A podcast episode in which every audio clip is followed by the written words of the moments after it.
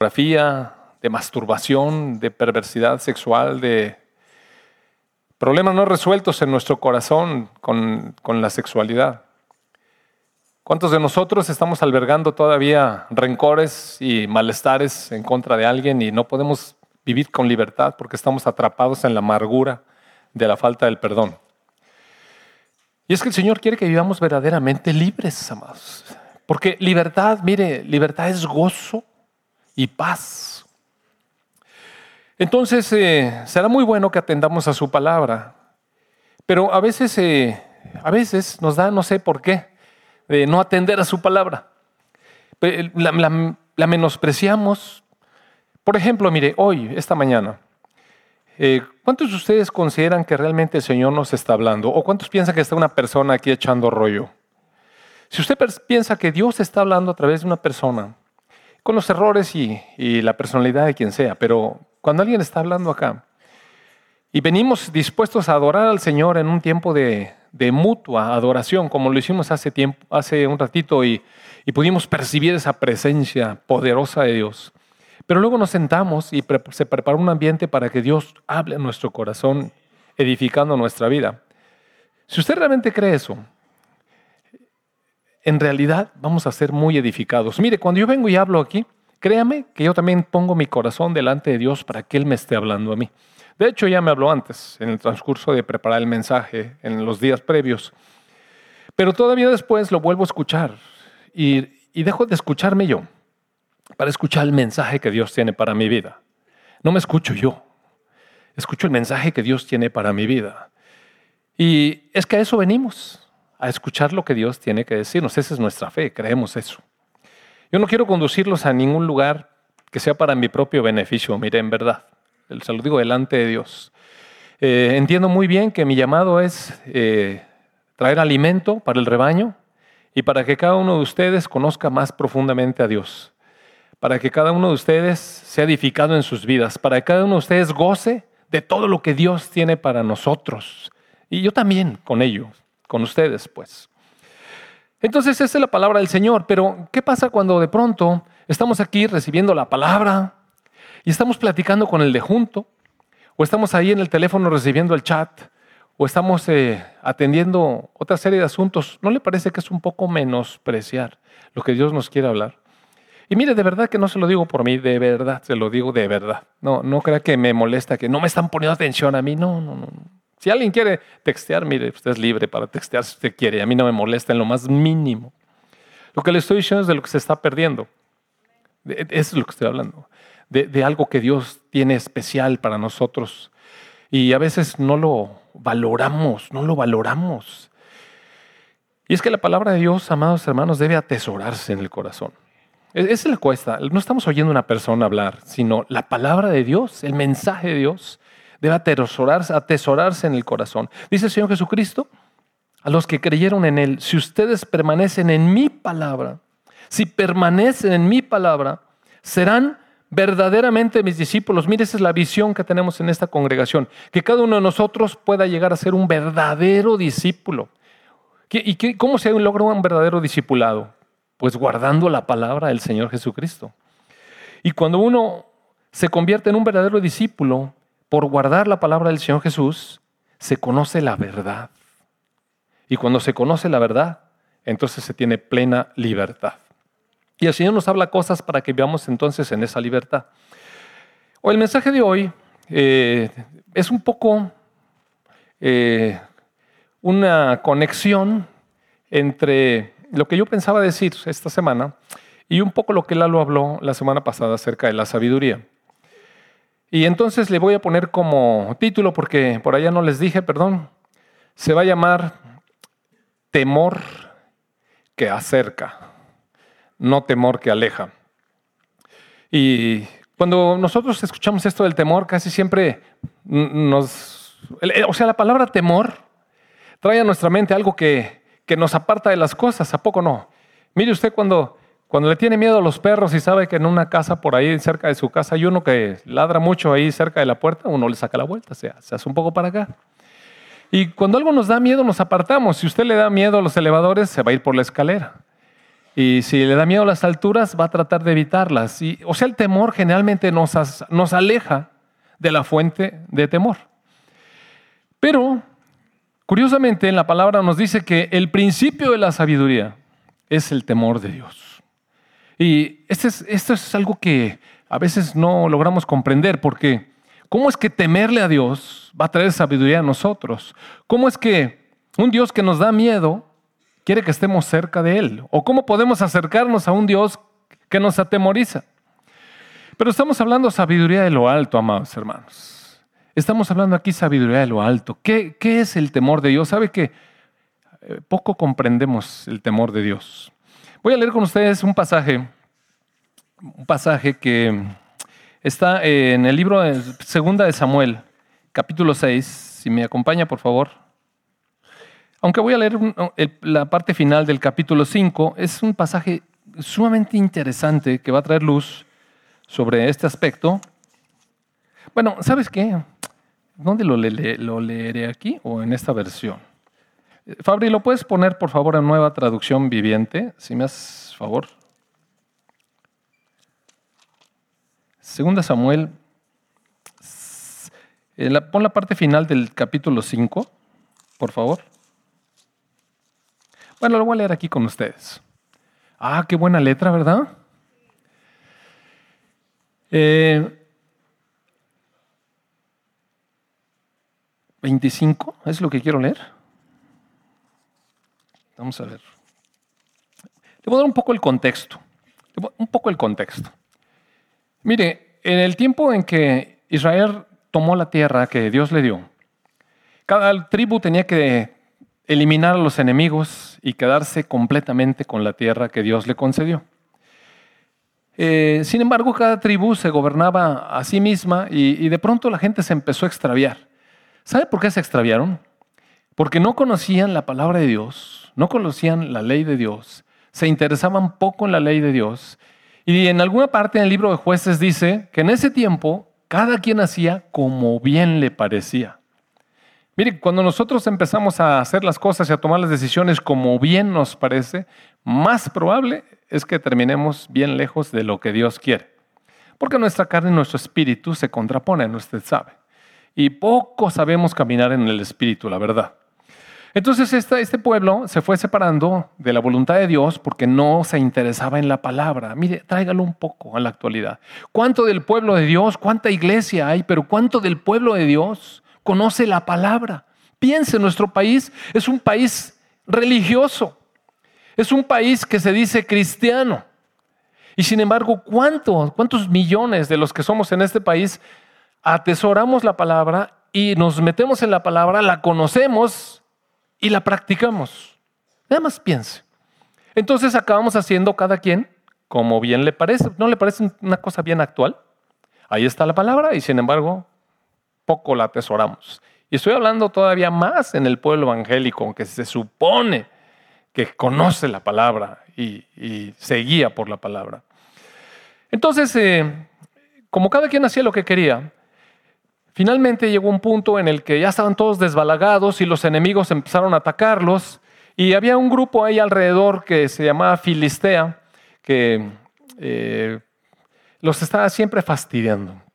Entonces el pueblo decidió organizarse y tener un rey para que los guiara en las batallas. Y bueno, no voy a meter mucho porque no me voy a desviar, pero levantaron un rey, el rey Saúl, y este hombre, eh, bueno, fue puesto por Dios, pero no sabía esperar en Dios. Entonces, cuando se acercó el momento de la batalla con los filisteos, eh, Samuel el profeta le dijo, espérame porque voy a orar, vamos a ofrecer un sacrificio y que Dios te va a bendecir para que, para que ganes esta batalla. Pero pasaron siete días y nada que venía el profeta y la gente se empezó a desertar, se empezó a ir y a él empezó a entrar un poco los nervios. Nunca le ha pasado, mire, lo vemos allá lejos y parece una historia eh, de la antigüedad, pero ¿cuántas veces se aproxima el tiempo que usted tiene que tomar una decisión? Casi, casi, casi, y empieza a entrar unos nervios horribles y uno tiene que tomar la decisión y eventualmente, mire, dan ganas de hacer algo. Yo me acuerdo cuando nos íbamos a cambiar acá, a este local, Estábamos orando y orando para ver si nos deberíamos de cambiar y si nos deberíamos de cambiar, pero resulta que la señora, con la que yo hablé, la dueña, habló conmigo. No con el resto del consejo, habló conmigo. Y entonces me dijo, bueno, doctor, ¿cuándo me va a decir? Le dije, pues estamos orando. Bueno, está bien, pero pasaba el tiempo y un día me dijo, doctor, ¿va a querer el local o no? Porque, pues, no se deciden. Y le digo, mire, estamos orando y todavía no tenemos dirección de Dios. Y me dijo, bueno, ¿le parecen bien 15 días? Bueno, pues 15 días de orar, ¿no? Este, y entonces quedamos así, y nos pusimos a orar, a orar, a orar. Oiga, amados hermanos, y todos los días le preguntaba yo a los hermanos del consejo, ¿qué pasó? ¿Qué hacemos? Pues no tenemos toda dirección en la torre. 14 días, 13, 12, 11. A este le dieron 7. Entonces empezó a desesperar y yo también estaba todo desesperado, mire. Y la verdad es que los hermanos, pues, este, aunque sí traían la carga de orar, no lo dudo, pero no tenían que venir a ver a la señora y yo sí, mire. Entonces eso genera mucha presión. Y eventualmente el día anterior le dije, Señor, dales a estos hermanos alguna dirección. Y les hablé a todos, ¿qué pasó? Ya todos sabemos. Estamos orando. Le dije, no, eso ya lo sé. lo que quiero es saber si sí nos vamos a cambiar o si no nos vamos a cambiar. Entonces ya puse ahí un mensaje, hermanos, necesitamos tomar una decisión y mañana se acaba el plazo. ¿no? Entonces, eh, eventualmente, Dios trajo, gracias a Dios, luz y pudimos tomar la decisión. Tenía certeza en mi corazón de que sí nos deberíamos de cambiar. Mire, cuando uno lo ve hacia atrás, dice uno, oye, qué bien que tomamos esta decisión, sí, pero cuando no sabe uno qué va a pasar para adelante, eh, usted sabe cómo es. Y entonces tenemos que enfrentar en nuestra vida situaciones como estas. Y, el rey eh, Saúl eh, se empezó a dar cuenta que la gente se le estaba yendo y decidió ofrecer el sacrificio él y no esperar al profeta. Y justo cuando terminó de ofrecer su sacrificio, que no le tocaba a él hacer eso, que va llegando el profeta, dijo, ¿qué hiciste? Pues es que la gente se me estaba yendo y hay que entrar en la batalla. Dijo, hiciste una tontería. Dijo, hiciste una tontería. Si hubieras obedecido a Dios que te dijo, espérate siete días, el Señor hubiera afirmado tu reino. Pero como hiciste esto, locamente, le dice el profeta, locamente has hecho, tu reino te será quitado y Dios se va a buscar un hombre conforme a su corazón. Y entonces el Señor levanta a David. Pasaron muchos años, ni crea que le dieron el reinado luego, luego. Este David tuvo que soportar la prueba de la persecución de ese rey que fue destronado. Y eso es una historia muy larga como para contarle aquí. El asunto es que pasan los años, los años, 14 eh, años perseguido y después otros 7 esperando que se pusieran de acuerdo los de Hebrón con los de Judá y todo eso. Finalmente David le dan el reinado. Y entonces, ahora sí, eh, eh, empieza a combatir a estos filisteos, estos filisteos. Y en el verso, ¿qué será? ¿Dónde empezaré a leer? Mire, vamos a leer el verso 17. Ahora sí, ponle ahí, Fabre.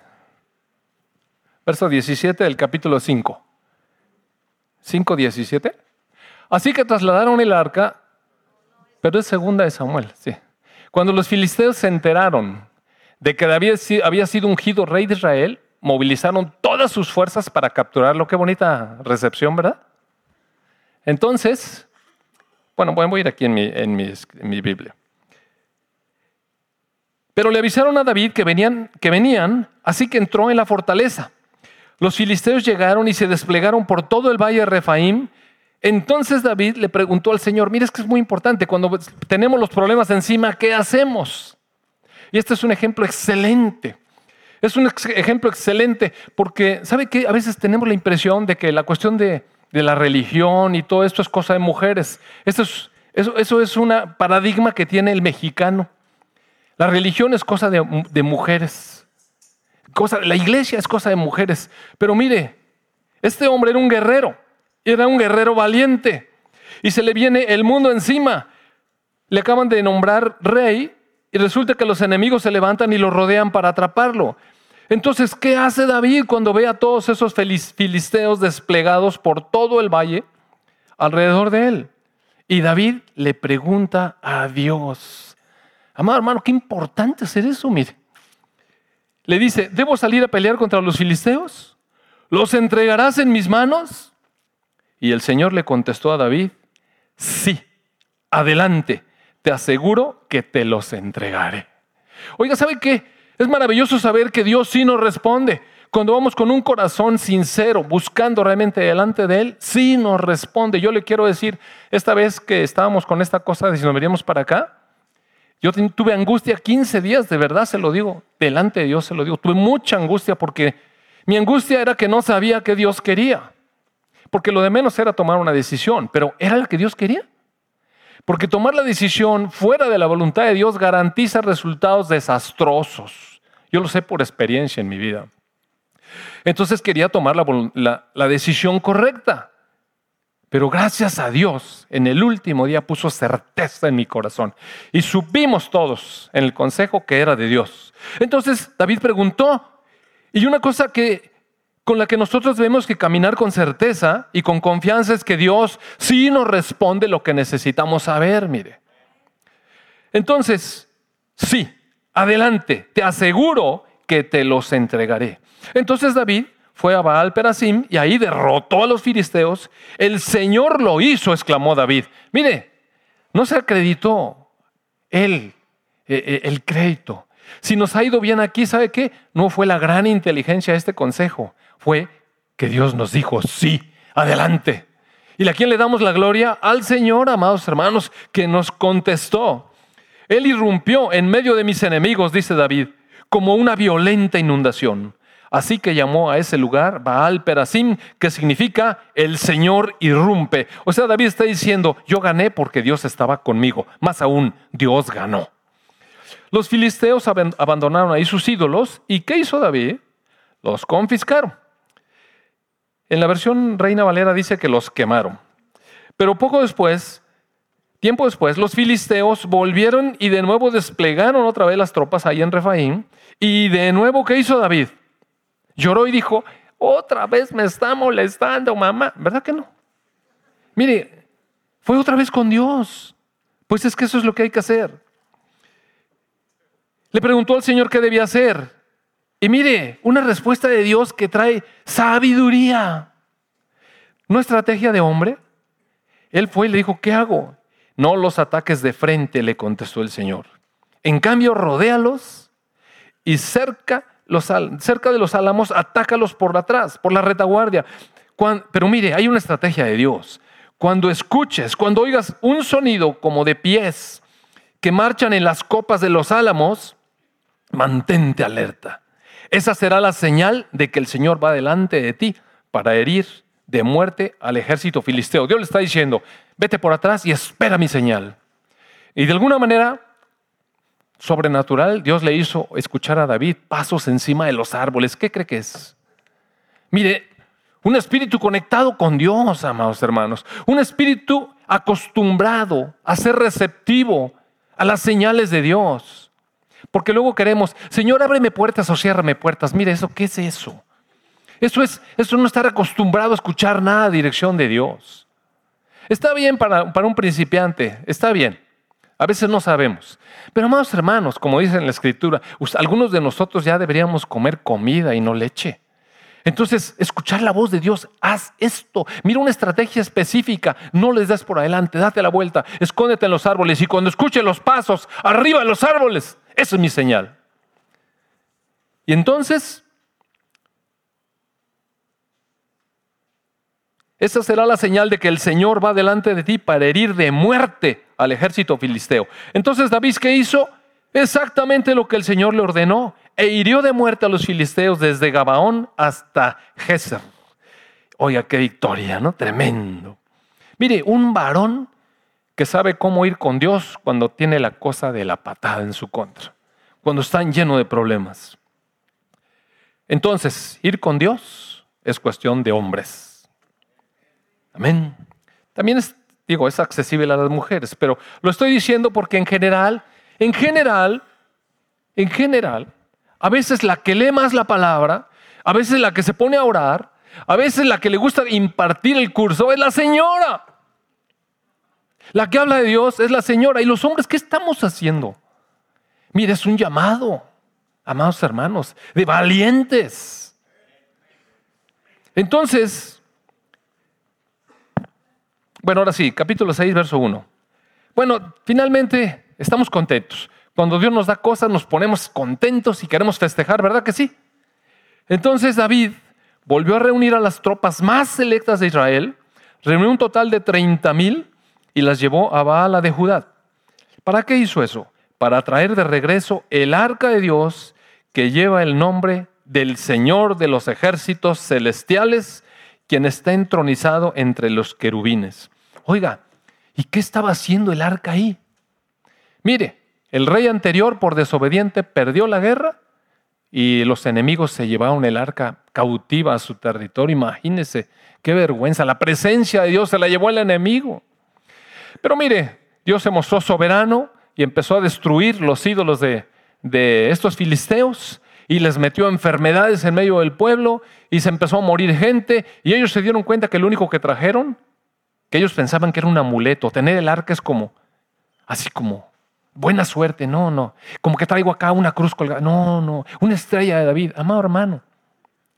Digo, no tiene nada de malo, pero no usemos esas cosas como amuletos. No son de buena suerte, mire. Estos así lo usaban. Y entonces se llevaron el arca porque pensaron que tener el arca de los israelitas, ese era de buena suerte. No, mire, el Dios de Israel es el Dios de Israel.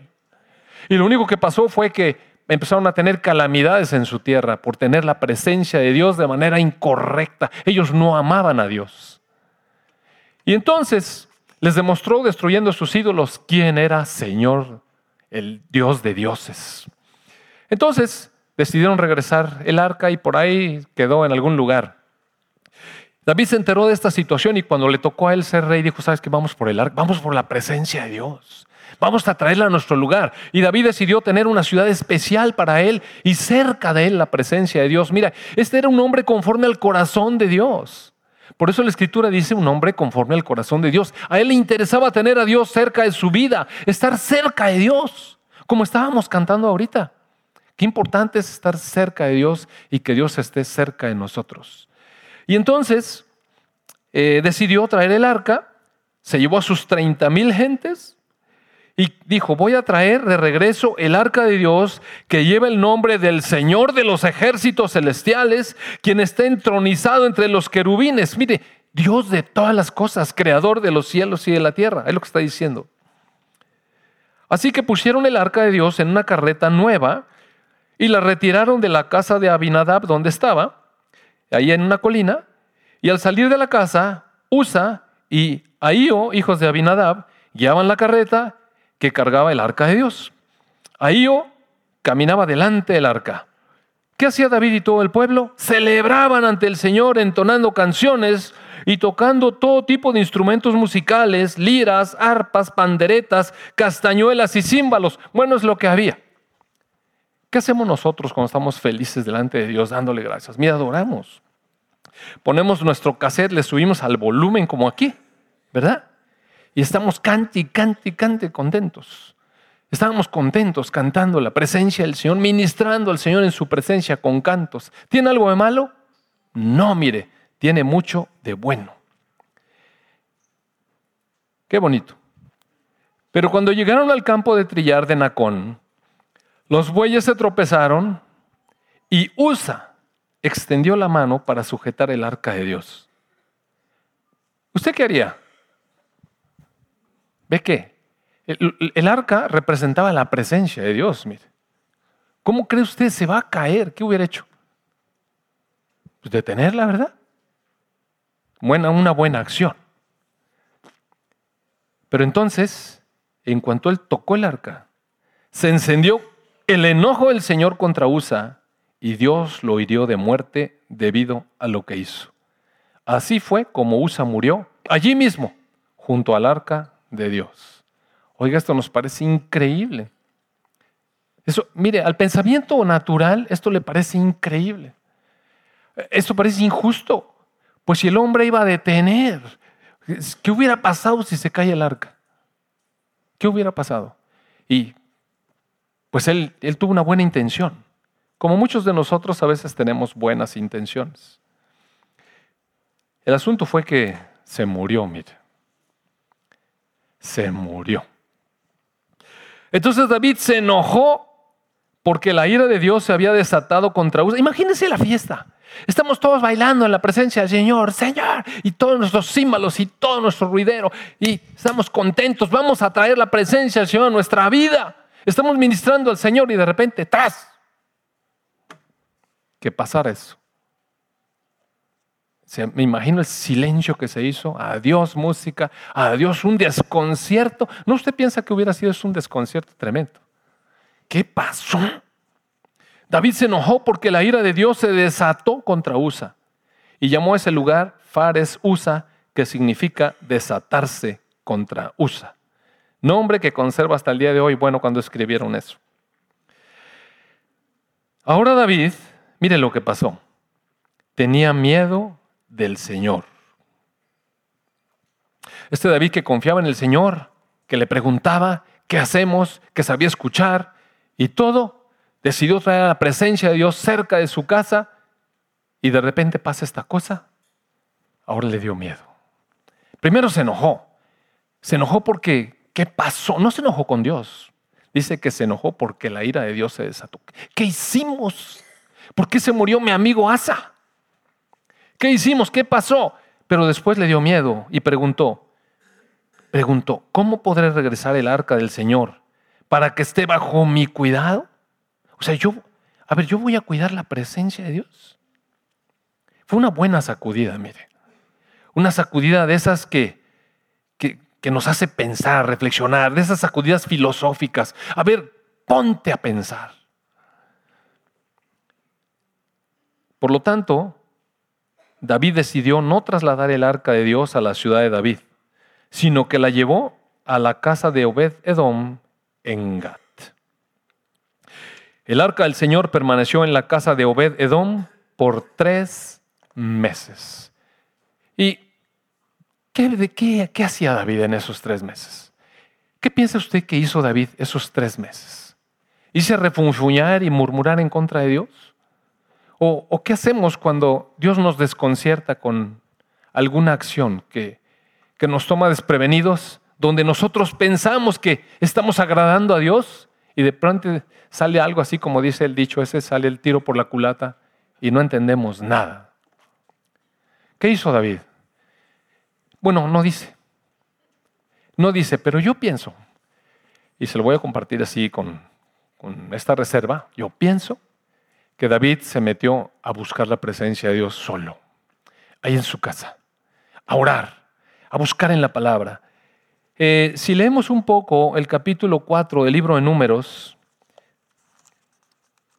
eh, no lo voy a leer todo porque está un poco largo, pero bueno, a ver, déjame ver cómo viene en esta versión, porque se me hace que está más fácil de entender. Es que esto es del Antiguo Testamento, luego, luego el lenguaje está medio poco comprensible. Bueno, 4. A ver cómo dice aquí. Verso 1 dice, entonces el Señor le dijo a Moisés y a Aarón, Registren los nombres de los miembros de la división coatita de la tribu de Leví por clanes y familiares. O sea, Israel estaba dividido en clanes, las familias, y estaba por así como por, pues no sé cómo se le puede decir esto, eh, pues por familias que le habían dado nombres a Coat, era una persona, y los descendientes de Coat se llamaron coatitas, no que era mi cuate, ¿no? sino de Coat. Y, había un grupo de personas de la división esta que pertenecía a la tribu de Leví, y dijo Moisés, a esta, a esta tribu, a estas personas, organízalas por clanes y familias, anoten en una lista todos los hombres de entre 30 y 50 años que cumplan los requisitos necesarios para servir en el tabernáculo. Otras veces les he dicho, recuerde usted que hay una edad de madurez. Por eso a veces a los chavitos no les podemos dar todavía muchas cosas porque no están maduros. Estoy hablando espiritualmente, ¿no? Entonces, eh, las responsabilidades de los cuatitas en el tabernáculo tendrán que ver, mire, tienen que ver esas, esas cosas que van a tener ellos, tienen que ver con los objetos más sagrados. Cuando el campamento sea trasladado. Aarón y sus hijos deben ser los primeros en entrar al tabernáculo para bajar la cortina y empieza a decirles todo lo que tienen que hacer para desmontar todo el tabernáculo y cómo van a trasladar el tabernáculo del Señor. Y en el capítulo 7 posiblemente, porque ya no me acuerdo muy bien dónde está. Eh, bueno, como no me acuerdo, se los voy a platicar, porque no me acuerdo bien dónde está. La cuestión está en que cuando eh, este movimiento de todo el tabernáculo se tenía que dar, otro grupo de, de judíos dijeron, ¿saben qué? Pues hay que mover muchas cosas. Les vamos a dar seis carretas y doce bueyes para que muevan todo, porque pues no es justo que los hermanos del sonido tengan que venir y armar toda la cosa ellos solos. Vamos a facilitarle las cosas. Y entonces, eh, así fue. Pero dijo, a los coatitas no les, no les dio carreta. No les dio carreta porque las cosas que llevaban eran muy sagradas y tenían que cargarlas con varas de oro sobre los hombros. Entonces, trayendo esta situación a David, cuando David se puso a estudiar la cosa, porque ni sabía, mire, cómo se mueven las cosas de Dios. O sea, Dios tiene sus procedimientos para sus cosas. Y entonces, David seguramente se dio cuenta que andamos haciendo con el arca en una carreta, agarrándola con la mano. Y entonces, ahora sí, nos regresamos al Salmo 119, por favor.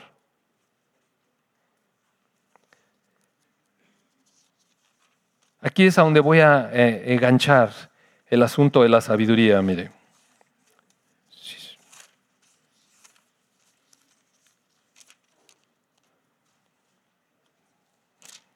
...119, 97. Lo voy a leer ahorita en la versión eh, Reina Valera, porque me gusta mucho cómo dice esta frase. Esta frase, el Salmo 119 es el salmo más largo y posiblemente sea el capítulo más largo de la Biblia, posiblemente. Pero en algún momento, en el verso 97 del Salmo 119, dice David, oh, cuánto amo yo tu ley. Mire, cuando hablamos de la ley, que lo hemos hablado muchas veces, pareciera como que es algo pesado de cumplir. Y hemos dicho, ya no estamos bajo la ley, sino la gracia, sino bajo la gracia, porque la ley había sido impuesta por los fariseos y por los doctores de la ley como una carga a las personas. Un debes hacer. Y se perdió el, el sentido original de la ley que es protección. Mire, cuando nosotros le damos indicaciones a nuestros niños, y yo pienso que todos nuestros niños en algún momento y cuando son adolescentes, o sea, todos nosotros, todos nosotros, en algún momento de nuestra vida, caminamos bajo la ley. Bajo la ley. ¿Qué es lo primero que aprende un niño? Mire, ¿qué es lo primero que aprende un niño? No. A veces ni sabe hablar y cuando hace algo empieza a decir así. Porque ya sabe que no. No. Y es pura restricción. No hagas eso. No metas la mano ahí. No agarres el chile. No, niño. Y no, no, no, no, no. Y le vamos enseñando, se tiene que hacer así, ya son un poco más grandes, haz tu cama y recoge tus juguetes. Son puras indicaciones, ¿a poco no? Mire, la educación es pura restricción de lo que le gusta hacer y puras obligaciones que no les gusta hacer. Básicamente eso. Entonces, todos nosotros pasamos de, alguna manera por esta cuestión de ser enseñados en la ley. Todos, creyentes y no creyentes. Mire. No importa de qué religión sea, pero la gente aprende las cosas por ley. Se debe hacer, se debe hacer. Esa es la función de los padres. Pero la ley que les damos a nuestros hijos es de protección, amados hermanos. ¿Cuántos de nosotros dejamos que el niño meta, por ejemplo, el dedo en la salsa y luego se rasque el ojo? ¿Cuántos de nosotros, mire? ¿Por qué no lo dejamos meter el dedo en la, en la salsa? Porque ya sabemos, mire, se va a enchilar, va a llorar. Entonces hacemos cosas para protegerlo. Pero él quiere el juguito verde y el juguito rojo. Entonces, no entiende. Es un proceso de, de restricciones que tienen como propósito guardarlo, protegerlo. Eventualmente, eventualmente estamos esperando que crezca, que haya aprendido eso en su corazón, que lo haya atesorado en su corazón para poder un día empezar a bendecirlo y soltarle responsabilidades. ¿Así es o no es? Yo tenía muchas ganas de que mis hijos aprendieran a manejar el auto. Mire, yo tenía tantas ganas como ellos. Pero antes de manejar el auto, tenía ganas de que aprendieran a manejar la bicicleta. Y había que enseñarles. Y había que guardar la, la derecha porque no te puedes ir a media calle. Y unas cosas que hay que enseñarles. Y cuando uno los ve que son responsables en algunas cosas, uno le puede soltar mayores responsabilidades. Pero cuando son irresponsables en unas cosas, a uno le da miedo soltarle el carro, ¿cierto no? Y la verdad es que es un padre bien irresponsable el que le suelta el auto a un hijo muy irresponsable como él. Entonces, aquí la cuestión está en que David ve a la ley de otra manera. La ley, David fue a estudiar la ley, fue a meterse en la ley. ¿Qué es lo que la ley decía? ¿Por qué se murió su amigo Usa? Mire, después comprendió que esa arca no era un objeto, es la presencia de la santidad de Dios y no se puede uno acercar nada más así como así. Es, sí, comprende. Es un, es un objeto que está simbolizando, representando algo incomprensiblemente grande para nosotros. Lo aprendió. Entendió por qué las cosas tienen un, un procedimiento. Cuando terminó de meditar, dice David, oh, cuánto amo yo tu ley. Mire, dice, todo el día es ella mi meditación. ¿Recuerda usted el Salmo 1? Bienaventurado el hombre que no anduvo en consejo de malos, ni en conjunto con los pecadores, ni en silla de escarnecedores se, se ha sentado, sino que la ley del Señor es su delicia y medita en ella día y noche. Será como un árbol plantado junto a fuentes de agua y todo lo que haga prosperará. Mire qué hizo David. Dice, amo tu ley, amo tu ley. No dice temo tu ley, amo tu ley. Todo el día es ella mi meditación. Me has hecho más sabio que mis enemigos con tus mandamientos. ¡Wow! Si nosotros nos diéramos cuenta de la sabiduría y la protección que tiene el cuidado de Dios con su palabra para nuestra vida, mire, la atesoraríamos en lugar de estarnos quejando de todas las restricciones que tiene la ley. Porque siempre están conmigo, tus mandamientos siempre están conmigo, es decir, los atesoré. Porque la palabra de Dios, amados, es la presencia de Dios. ¿No es? No el Señor Jesucristo es el verbo que se hizo carne y vivió en medio de nosotros y sigue en medio de nosotros. Es la palabra de Dios. La palabra de Dios es la presencia de Dios. ¿Y cómo vamos a practicar esa presencia si ni nos interesamos? Mire. Si cuando viene la palabra ya sea hablada a través de una predicación o cuando hay que leer en la casa es como una carga, es como, híjole, pues vamos a hacer el devocional. ¿Cuánto amo yo tu ley? ¿Cuánto amo tu ley? Es que mire, aunque, como decía el boletín, hay muchas cosas que hacer en el día, sí hay muchas cosas que hacer. Y mire, yo soy un hombre súper ocupadísimo, pero ocupadísimo. A mí cuando alguien viene y me dice que no tengo tiempo, por favor por favor, mire que no me digan que no tiene tiempo. Ya ahorita me jubilé de liste, pero yo entraba a las 7 de la mañana y llegaba a comer a la casa, me dormía mi siesta, porque hay que dormir una siesta, mire. Es parte del descanso, es espiritual. Déjeme decirle, no se ría, es espiritual. Porque el día que no la dormía me iba al consultorio en la tarde y me estaba durmiendo con el primer paciente, oiga, horrible. Entonces descansaba, me iba toda la tarde, a veces llegaba a las 10, 11 de la noche a la casa y Cenaba, hay que, sabe que hay que tener un tiempo con la familia, platicaba con mis hijos, buscaba la manera de platicar con mi esposa. Y cuando todos se dormían, ya cuando todos dormían, entonces me ponía a estudiar. Y me ponía a leer la palabra y mira, está mi esposa de testigo. No importa la hora que fuera, a la una de la mañana, a las dos de la mañana, pero algo tenía que leer, algo, lo que sea, aunque sea una frase, mire, una frase. Porque una frase me permitía cerrar la Biblia, apagar la luz. A veces mi esposa no quería que estuviera la luz prendida, entonces le apagaba. Bendito el iPad, ¿verdad? Entonces, le apagaba y esa palabra me servía para meditar un rato. Meditar, porque en la noche Dios nos habla. ¿Cómo? Con su palabra, amado hermano. Con su palabra. Y entonces, este, este, entonces, mire, cuando me dice, es que no tengo tiempo, claro que hay tiempo.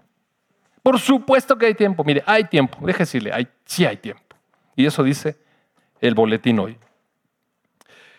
Dice, más que todos mis enseñadores he entendido. O sea, la gente viene y me quiere enseñar, pero yo ya entendí más que ellos, porque tus testimonios son mi meditación.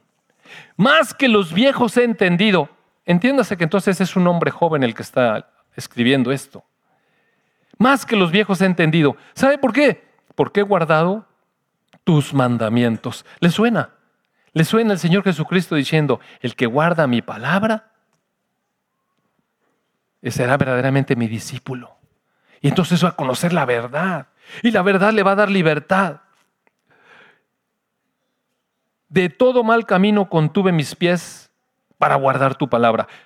No me aparté de tus juicios porque tú me enseñaste. Y luego mire ese verso 103. Cuán dulces son a mi paladar tus palabras, más que la miel a mi boca. Amado hermano, a este hombre no le estaba resultando pesada la ley. Mire, no la tomaba como las restricciones, sino cuánta sabiduría de Dios había ahí. Era un dulce, mire. No había televisión. Distractor tremendo, ¿no? Cuán dulce es a mi paladar tu palabra. E-, es mejor que, que la miel. De tus mandamientos he adquirido inteligencia, por tanto, he aborrecido todo camino de mentira. Me gustaría leer esto en la versión nueva traducción viviente. ¿Me la puedes poner? ¿Quién está allá? Luis, perdón. Este, no, te digo desde dónde. Verso 97, por favor. Oh, cuánto ama tus enseñanzas. Pienso en ellas todo el día. Tus mandatos me hacen más sabio que mis enemigos, pues me guían constantemente. Así es. Tengo mejor percepción que mis maestros porque siempre pienso en tus leyes. Mire, no es un hombre presumido, no es un joven que dice, a mí los maestros no me sirven para nada. No, no, lo que está diciendo es, tengo mejor percepción que mis maestros porque siempre pienso en tus leyes. Es gracias a Dios, no es por Él. Hasta soy más sabio que los ancianos. ¿Por presumido? No, porque he obedecido tus mandamientos. Me negué a andar por cualquier mal camino a fin de permanecer obediente a tu palabra.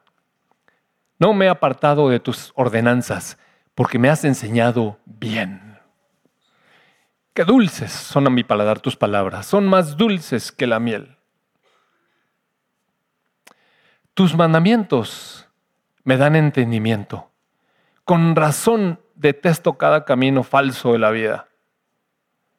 ¿Y falta uno? No, ya no falta ninguno. Hasta allí. Eh, entonces, él reconoce que la palabra es una lámpara a nuestro camino y es una lumbrera. Mire, él aprendió sabiduría después de temer a Dios. Y este temor le hizo acercarse más a Dios. No, no corrió de Dios, no cerró el libro y dijo, no, es, no con este Señor no se puede. Mire, buscó, apreció, atesoró la presencia de Dios en su vida. Y ese temor santo, mire, le fue enseñando quién es el Señor. ¿Por qué pasan todas las cosas? Ni los maestros, ni la gente grande con sus años de experiencia nos puede dar la sabiduría de la palabra de Dios. Eh, muy rápidamente, si me acompaña por favor al libro de Job. Job, usted sabe, eh, todo el mundo lo tiene como el hombre paciente que aguanta todo. No tiene nada que ver. Es un hombre íntegro, es un hombre eh, justo y recto, un hombre que se dedicó a hacer cosas bien, escogió el mejor camino que podía escoger Claro, Job vivió, déjeme decirle, Job vivió antes de que apareciera el Señor Jesucristo, desde luego. Entonces no era cristiano. Y Job vivió antes de que estuviera la ley. O sea, tampoco conocía la ley. Pero dice la Escritura ahí en Romanos que el hombre con, por la ley será juzgado. Pero el hombre que no tiene la ley, por su corazón será juzgado, porque tiene la ley en su corazón y sabe lo que hay que hacer. Y entonces, en el capítulo 31 del libro de Job, Job empieza a decir todo lo que él ha hecho. Mira, está tremendo ese capítulo. ¿Me lo, ¿Me lo puedes poner, por favor, Luis? El capítulo 31. Voy a ir así un poco, un poco rápido porque solamente es para que usted vea qué decidió hacer este hombre. No estaba siguiendo la ley escrita, no estaba siguiendo el consejo de Cristo, que con sus palabras no existía, pero tenía la ley escrita en su corazón. Y entonces, con base en lo que su corazón le decía, miren lo que dijo, lo que dijo. Hice pacto con mis ojos, pues ¿cómo había yo de mirar a una virgen? Es decir, decidí guardar mis ojos para, para no caer en las tentaciones. Eh, no abrí mis revistas pornográficas, ¿entiendes? No ando viendo allí en el Facebook y en el Internet cosas sexuales que excitan. Lo que está diciendo es guardé mis ojos. ¿Quién lo decidió? Él, mire. Él decidió, porque qué galardón me daría de arriba Dios y qué heredad el omnipotente desde las alturas, una conciencia muy clara de que lo hacía porque tenía una responsabilidad delante de Dios. Esa es la razón por la que hacía las cosas. No hay quebrantamiento para el impío y extrañamiento para los que hacen iniquidad. Es decir, que Dios no la pasan mal. No ve Dios mis caminos y cuenta todos mis pasos. Era temor de Dios, mire, lo que lo estaba deteniendo. Si anduve con mentira y si mi pie se apresuró a engaño, péseme Dios en balanzas de justicia y que conozca mi integridad. Oh, pero es que la otra versión. A ver, si me he desviado de su camino, o si mi corazón ha codiciado lo que vieron mis ojos, o si soy culpable de cualquier otro pecado, entonces que otro coma las cosechas que he sembrado de todo lo que planté que sea desarraigado, que todo lo que plante. Si mi mujer ha sido seducido, perdón, si mi corazón ha sido seducido por una mujer, o si he codiciado a la mujer de mi prójimo, entonces que mi esposa se la lleve otro pelado. Oiga, está re feo eso. O, quién sabe, bueno. O sea, lo que está diciendo es eh, que Dios me castigue si yo hago estas cosas. Es lo que está diciendo. A ver, Mejor ya pásate eso porque está muy difícil. Pues la codicia sexual es un pecado vergonzoso, es un delito que debería ser castigado. Mira, está muy consciente él. Es un fuego que arde todo el camino hasta el infierno. Habría arrasado con todo lo que poseo. Es un hombre temeroso de Dios, sí está viendo. Mire, a veces el temor de Dios nos detiene del mal camino. Si he sido injusto con mis siervos o con mis siervas, cuando me han presentado sus quejas, ¿cómo podría enfrentarme con Dios? ¿Qué podría decir cuando Él me interrogara? Pues Dios me creó tanto a mí como a mis siervos. Nos formó a ambos en el vientre. Esta, esta parte de aquí atrás, donde me pasas la que sigue atrás. Otra, por favor. ¿Cómo podría enfrentarme con Dios? ¿Qué podría decir cuando Él me interrogara? Mire, ahorita estábamos diciendo, cuando, cuando esté en la presencia de Dios, me imagino. Bueno, mire, imagínese muy bien. Imagínense muy bien, porque de toda obra que hagamos hemos de dar cuenta delante del Señor. Entonces imaginemos muy bien. Job está diciendo, si yo me dejara llevar por esas cosas, ¿cómo voy a enfrentarme con Dios? ¿Qué le voy a decir cuando Él me interroga? Se está imaginando, mire. Y se está imaginando muy bien, con temor de Dios, con temor santo. Otro, pues Dios me creó tanto a mí como a mis siervos. Nos formó a ambos en el vientre. Él se consideraba igual a las demás personas. ¿He rehusado ayudar al pobre? ¿O he acabado con la esperanza de las viudas? ¿He sido tacaño con mi comida o me he negado a compartirla con los huérfanos? No. Desde la niñez he cuidado a los huérfanos como un padre y toda mi vida me he ocupado de las viudas. Cuando veías investido a los que no tienen hogar y a los necesitados sin nada que ponerse, ¿acaso no me alababan por darles ropa de lana para combatir el frío? Y esas son unas buenas preguntas para confrontarnos nosotros. ¿Cómo andamos? ¿Cómo andamos? ¿Qué podríamos decirle nosotros a Dios de nuestras decisiones? Si he levantado la mano contra un huérfano sabiendo que los, jueces se pondrían de mi parte, porque usted sabe, Job tenía dinero y los jueces podrían hablar a su favor. Pero él está diciendo, aunque los, aunque los jueces se podrían poner de mi parte, si eso he hecho, entonces que se me zafe el hombro y que se, mi brazo se descontuye todo así, se escoyunte. eso sería mejor, eso sería mejor que se me salga el brazo a enfrentarme al juicio de Dios. Si la majestad de Dios está en mi contra, ¿qué esperanza queda? ¿He puesto mi confianza en el dinero o me he sentido seguro a causa de mi oro? Mire, qué buenas preguntas, oiga. Qué buenas preguntas. Me he regordeado de mi riqueza y de todo lo que poseo. He mirado alguna vez al sol que brilla en los cielos o a la luna que recorre su sendero de plata. Y he sido seducido en lo secreto de mi corazón a lanzarle besos de adoración. Ubíquese en el tiempo, la gente estaba acostumbrada en ese tiempo a adorar al sol, a la, a la luna, a las estrellas. Dice, ¿yo he hecho eso? Si así fuera, los jueces deberían castigarme porque significaría que he negado al Dios del cielo. Mire, creía en un solo Dios, el creador de los cielos y de la tierra. ¿Me ha alegrado alguna vez cuando una calamidad ha herido a mis enemigos? ¿O me entusiasmé cuando les ha tocado sufrir? Nomás pensemos, ¿cómo nos gustaría a nosotros que el que nos está molestando se tropiece, o choque, o le pase, o caiga en desgracia? Y mire, él, está, él se está analizando, dice, no, nunca he pecado por maldecir a nadie, ni por pedir venganza. Mis siervos nunca han dicho, Él dejó pasar que otros pasaran hambre. Nunca he negado la entrada a un desconocido, más bien he abierto mis puertas a todos. Oiga, qué hombre generoso este. He intentado ocultar mis pecados como hacen otros allá en la congregación. He escondido mi culpa en el corazón. ¿Acaso me he quedado callado y encerrado por miedo a la multitud o al desprecio de las masas cuando hay que confrontar? Porque a veces nos da miedo. Si tan solo alguien me escuchara aquí, este, esta porción, mire, esta porción es crítica. Esta porción es crítica porque aquí usted ve un hombre justo, recto, cabal, íntegro, perfecto, podríamos decir. Mire, cuando yo revisé esto dije, híjole, ¿cuántas pasaría yo? Me puse tache un montón. Pero si tan solo alguien me escuchara, miren, voy a respaldar mi defensa con mi firma, que el Todopoderoso me responda. Y eso fue catastrófico, amados hermanos. Esto se llama autojustificación. He sido tan bueno, he sido tan bueno que, a ver Dios, quiero hablar contigo.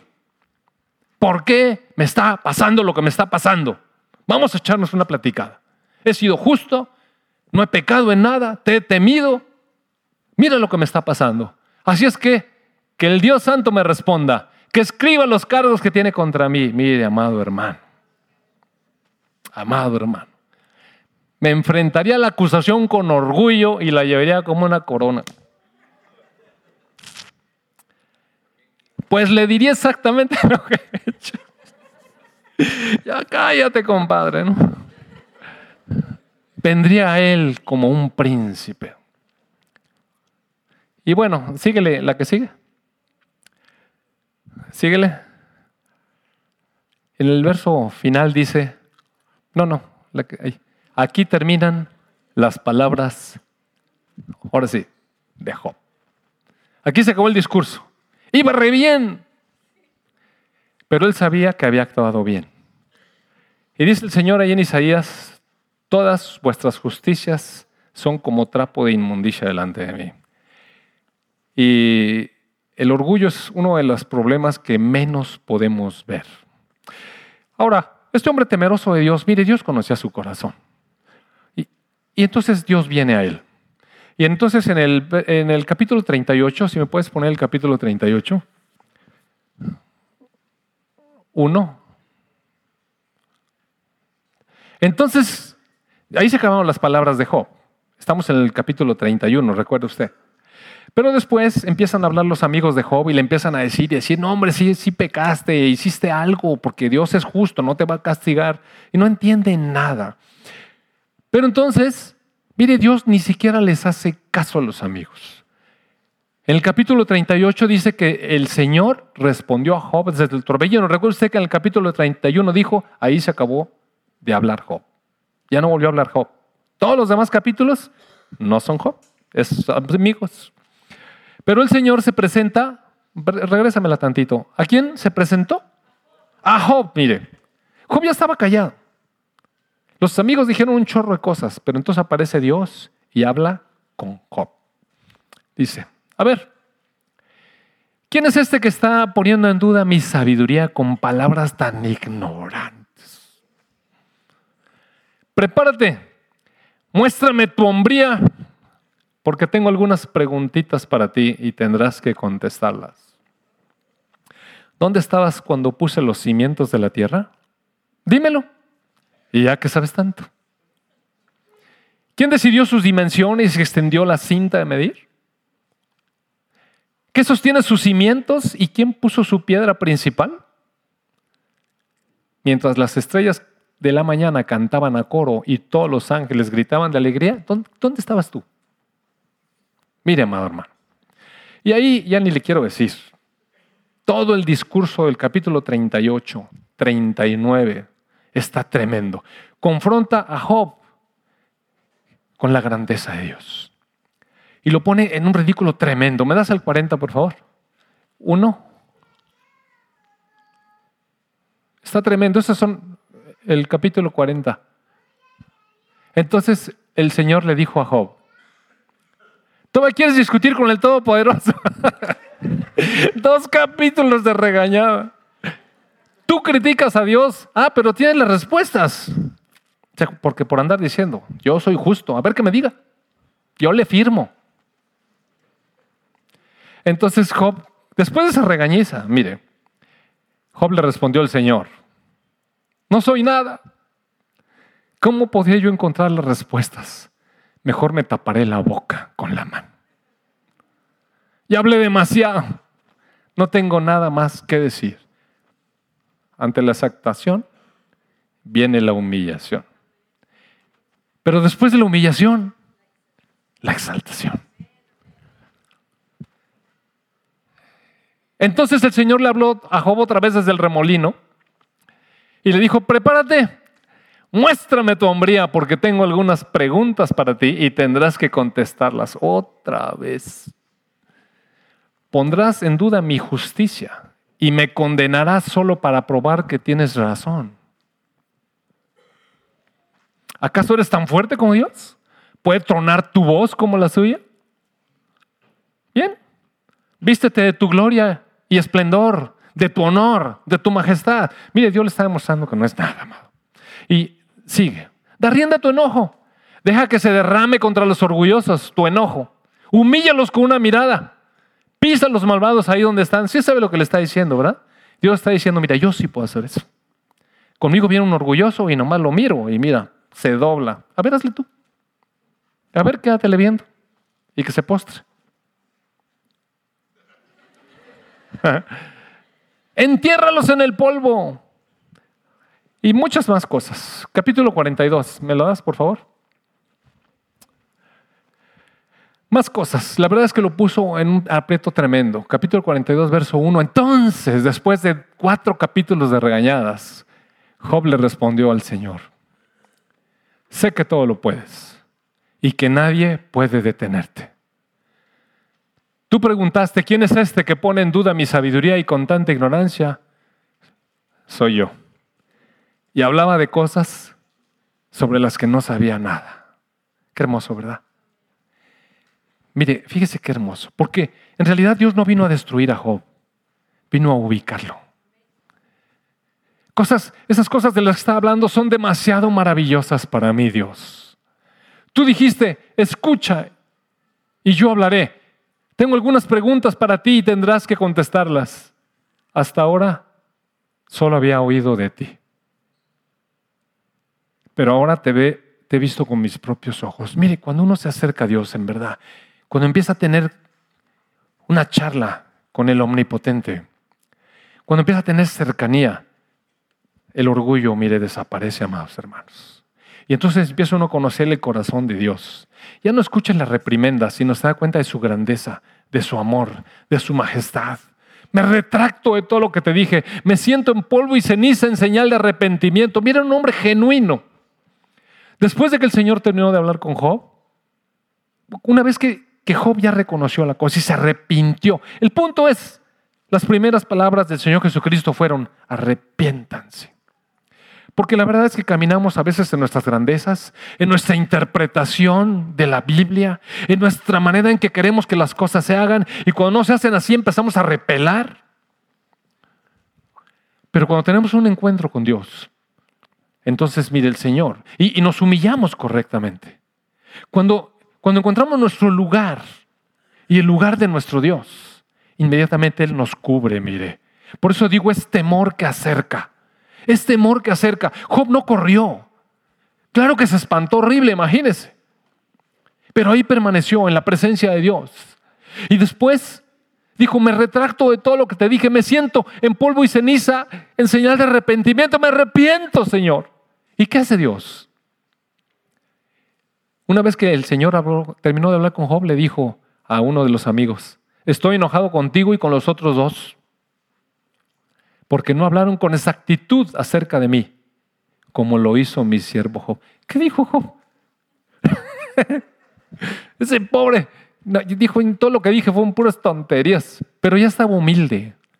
Así que tomen siete toros y siete carneros y vayan a mi siervo Job y ofrezcan una ofrenda quemada por ustedes. Mi siervo Job orará.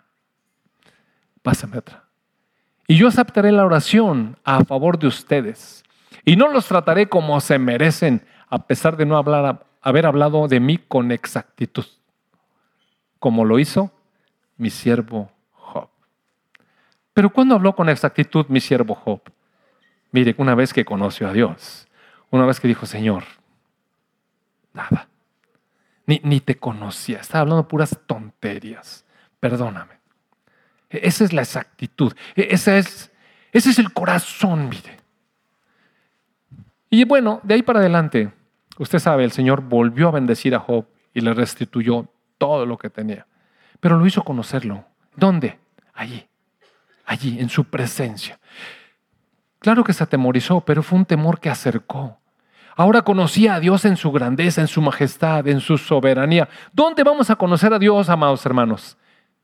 Mire, en un encuentro con Él cercano, personal. Voy a cerrar con este pasaje que está en el Salmo 27. Si me acompaña, por favor.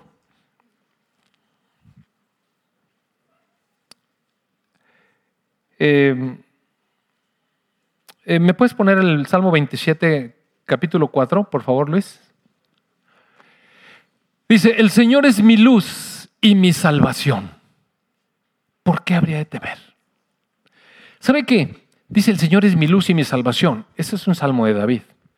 Y sabe una cosa, en el capítulo 8, donde el Señor Jesucristo está diciendo, si guardare mi palabra, entonces serán verdaderamente mis discípulos y entonces conocerán la verdad y la verdad les hará libre. ¿Recuerda usted? unas cuantas líneas antes, el Señor Jesucristo está diciendo, yo soy la luz que vine al mundo. Mire, el Señor es mi luz y mi salvación. ¿Por qué habré de temer? El Señor es mi, es mi fortaleza y me protege del peligro. ¿Por qué habría de temblar? O sea, es temor de Dios, pero no temor de ninguna otra cosa, porque en Él vive confiado. Pásame otra. Cuando los malvados vengan a devorarme, cuando mis enemigos y adversarios me ataquen, tropezarán y caerán. Mire qué confianza. Y este hombre sí sabía de lo que son enemigos que lo anden rodeando, recuerde usted. Aunque un poderoso ejército me rodee, mi corazón no temerá. Aunque me ataquen, permaneceré confiado. Amados hermanos, cuando conocemos al Dios poderoso, Señor soberano, eterno, al Dios vivo, mire, no hay ninguna cosa que temer. Podemos vivir confiados. Lo único que le pido al Señor, lo que más anhelo, es vivir en la casa del Señor, es decir, en su presencia. El tabernáculo de Dios, el templo de Dios, la casa de Dios, ahora es el Señor Jesucristo, amados. ¿Qué es lo que debemos anhelar más? Vivir en la presencia del Señor Jesucristo que vive en nuestro corazón todos los días de mi vida, deleitándome en la perfección del Señor y meditando dentro de Él mismo, mire. Pues Él me ocultará allí cuando vengan dificultades, me esconderá en su santuario, me pondrá en una roca alta donde nadie me alcanzará. Entonces mantendré mi cabeza en alto por encima de los enemigos que me rodeen. En su santuario ofreceré sacrificios con gritos de alegría, con música cantaré y alabaré al Señor. ¿Sabe qué pasó con David después de que esos tres meses comprendió la ley? Y entonces vino con todo el ejército, vino con los coatitas, llevaron el arca como debería ser y se la llevaron en medio de un canto tremendo a Jerusalén. ¿Y sabe qué hizo David? Se quitó la ropa, porque había entendido que delante de la presencia del Dios grandioso solamente podemos estar en una profunda humildad, sencillez, nada conmigo, nada de mí. Y entonces bailó desnudo. Claro, cuando llegó su esposa lo menospreció. ¿Y qué? ¿Y qué que nos menosprecian? No quiero decir que vamos a bailar desnudos. Ok. Nada más estoy diciendo, quitándonos los orgullos. Y entonces regresó David cantando y alabando al Señor. Escúchame cuando oro, Señor. Ten misericordia y respóndeme. Claro que el Señor siempre nos escucha. Pero mire esto, mire esto. Mi corazón, recuerda usted que David es un hombre que sabe escuchar la palabra de Dios. Sabe escuchar la dirección de Dios. Él le dijo al, al Señor, ¿qué hago? ¿Los ataco? Sí. ¿Qué hago? ¿Los ataco? Sí, pero no por acá, por allá. Y cuando escuche los pasos, era un hombre que sabía escuchar a Dios. Mi corazón te ha escuchado decir, ven y conversa conmigo. Y mi, mi corazón responde, aquí vengo, Señor. No es un temor que aparta más, es un temor que cautiva. Es, es un temor que revela la grandeza de Dios. Mire, la sabiduría, el principio de la sabiduría es el temor de Dios. Y solamente vamos a ser sabios cuando aprendamos a estar en su presencia adorándole. Claro que el Señor nos va a arrepender algunas veces, sí. Pero nunca con dureza, siempre con ternura. Nos va a rodear con su amor. Nos va a mostrar su grandeza, su majestad, su soberanía, su poder, pero también su gracia, también su misericordia, también su cuidado. Qué Dios maravilloso que tenemos, mire. Así es que cuando escuche el temor de Dios, sepa que es. Sepa que eso es un temor de santidad. Es un temor que abriga, que cubre. Oh, cuánto amo yo tu ley, oh Dios. Amén. Amén. Padre, te doy gracias por tu palabra, amado Padre. Gracias. Gracias porque en tu corazón, Señor, está el querer hablar con nosotros. Amado Padre, qué privilegio. Gracias, Señor Jesús, gracias, gracias. Te bendecimos, te adoramos, Señor Jesús, por abrir el camino vivo y santo, Señor, por darnos la oportunidad de conocer a nuestro Padre y disfrutarlo. Gracias, amado Rey. En el nombre de tu Hijo Jesús. Amén.